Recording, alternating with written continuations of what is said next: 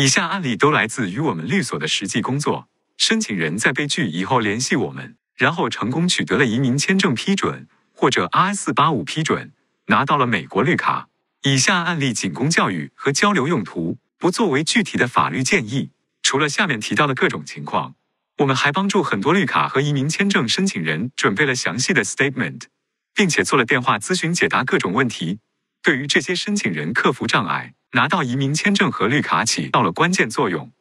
案例一，申请人是北京一家工厂的党委书记，在美国驻广州领事馆办理亲属移民签证。此前的 I 幺三零已经批准，在他的申请提交面谈以后，因为他的身份导致申请被拒。在申请人家属联系了我们律所以后，我们根据申请人的实际情况和工作职责，提出了详细的相关建议。强调了申请人的技术背景和知识分子身份，并且结合申请人当年所处的环境，六七十年代文革期间做了说明。申请人在提交了补充材料与合理解释以后，顺利获得了美国移民签证批准。案例二，申请人是山东一所大学的教授，在美国驻广州领事馆办理杰出人才 EBEA 批准后的职业移民签证。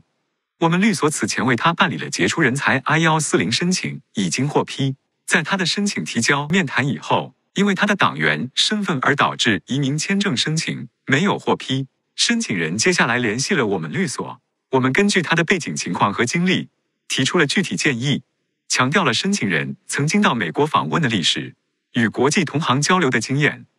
在科研方面的资质和成果，以及所属环境山东体制内的特殊之处。并且建议申请人提供简历，解释自己的具体科研工作。申请人在提交了 statement，做出合理解释，并且引述美国移民法和美国国务院规定以后，顺利获得了美国移民签证批准。案例三：申请人最初作为访问学者抵达美国，第一次绿卡申请被拒，联系我们律所以后获得批准。具体的时间线：二零一七年底，申请人提交 I 四八五。在填写 I 四八五表时，关于党员的内容有疏漏和错误。二零一九年初，I 四八五面试，在移民局办公室面试时发生一些交流的问题。面试后不久收到 I 四八五 NOID，主要质疑是退党时间未满五年且入党属于自愿。此后，申请人提交了 rebuttal letter，解释说明党员问题。二零一九年夏季，申请人收到 I 四八五申请拒绝信。主要问题是党员问题的陈述前后不一致，申请面试和后来的回复内容不一致，以及退党时间未满五年。然后，这位申请人第一次联系了我们新为民律所，经过和我们的详细讨论，准备了新的 I 四八五申请、I 六零幺申请和相应的 statements 以及支持材料，在二零一九年八月提交了新的 I 四八五申请和 I 六零幺申请。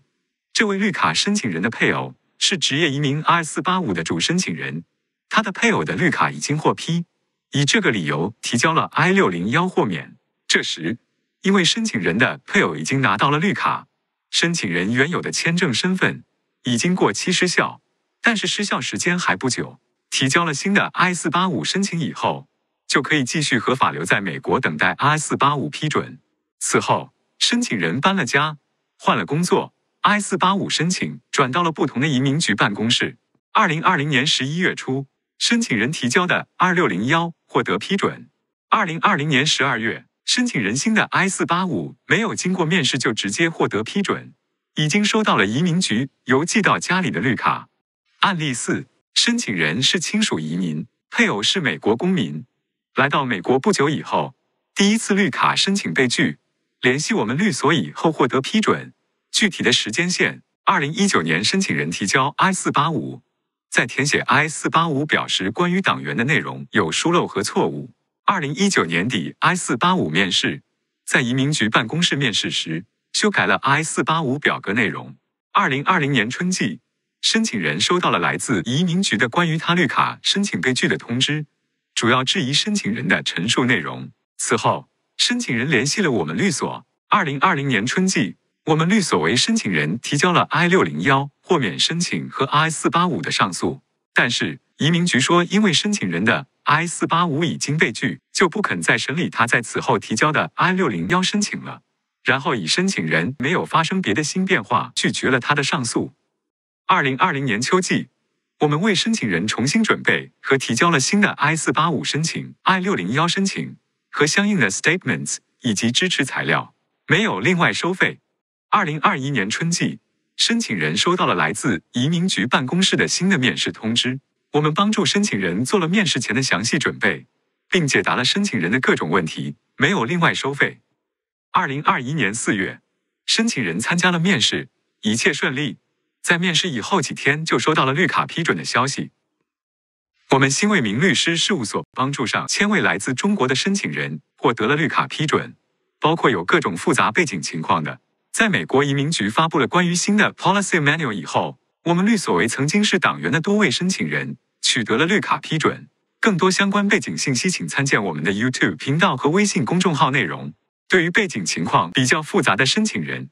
我们通过电话和他们讨论应对方法，解答了他们的问题，解释了申请表格上面的内容、面谈的常见问题，并且解释了在移民局办公室或者广领馆面试的流程和注意事项。根据申请人的实际情况、工作经历、家庭信息、背景材料、过去若干年的生活，我们帮助申请人准备了英文的 statement。并且通过中文向申请人说明了详细内容和需要注意的地方。在 I 四八五和移民签证面试时，申请人们都遇到了移民官和签证官各种的常见问题。对于一些前因后果和具体内容问的比较详细，事先联系我们律所的申请人，因为已经做了充分准备，根据实际情况做出了简单清晰的回复和解释，就没有遇到更多问题。同时，我们听说一些申请人在面试时强调，为了找一个好工作。为了增加工作机会，不了解也不关心更多事情，自然而然就加入了又退出了。为了让老师或者家长满意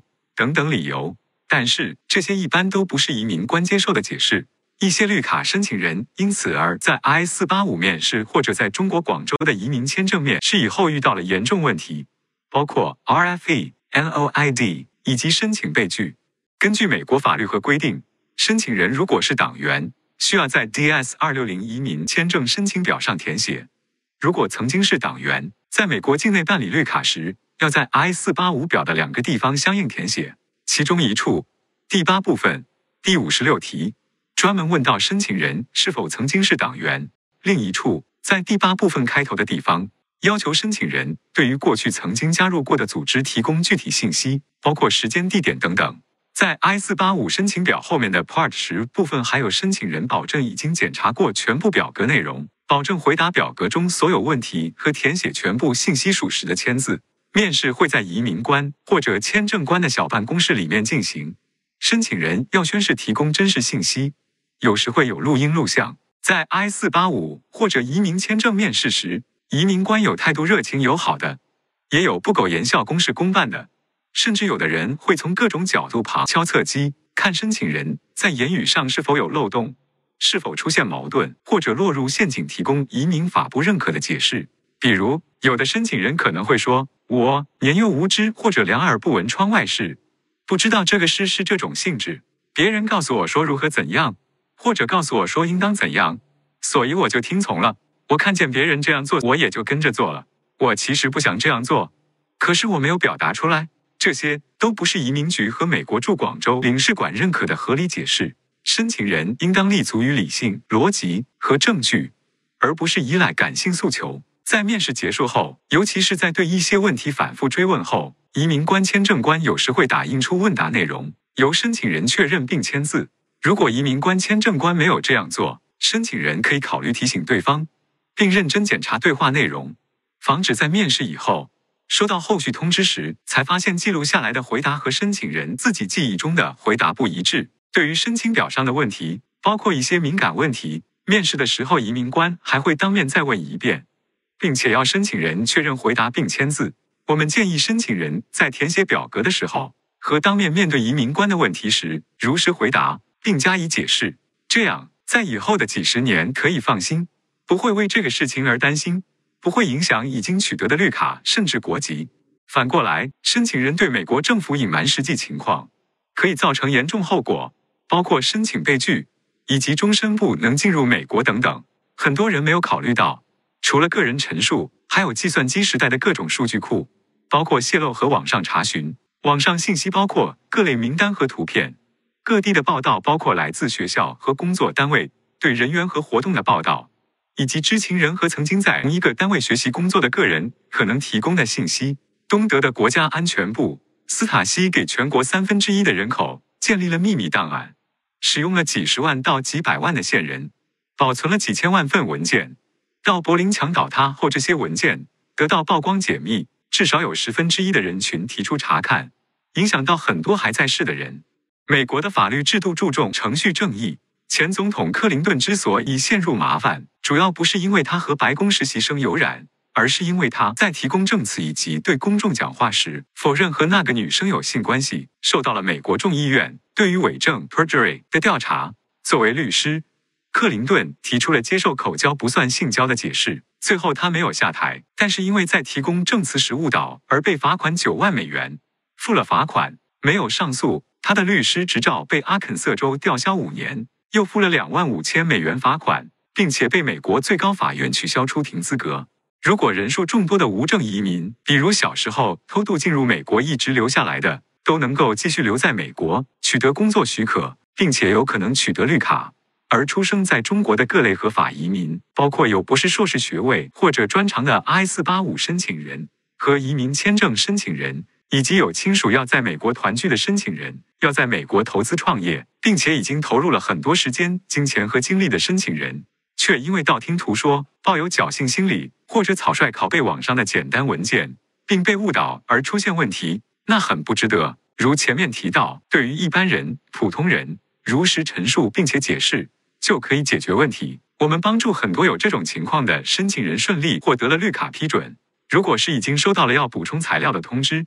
或者申请已经被拒，那么就要更复杂一些。但是在绝大多数情况下，也仍然可以有解决方法。除非申请人是因为故意隐瞒事实或者故意提供错误信息而造成申请被拒的。中国有九千多万组织成员，每十几个人里面就有一位在城市居民、国企员工、政府部门、中高收入阶层和访问美国的人里面，这个比例应当更高。这类数据是公开的，在各种媒体，包括网站和自媒体上面也经常有报道，包括中国的大学和单位组织各种活动的报道。包括照片和姓名。如果在办理 I 四八五申请和移民签证的人里面，自述是组织成员的人数比例非常低，那显然不可信。我们的经验和观察是，美国移民法以及相关规定和案例提供了足够的空间，对绝大多数有这方面背景的绿卡申请人来说，可以提供一份书面说明，解释相关情况，获得批准。如前面提到，申请人需要注意多从理性角度论证。用证据说话，而不是诉诸感性诉求。比如讲到我很喜欢美国，很希望待在美国，这不是移民局接受的批准申请的理由。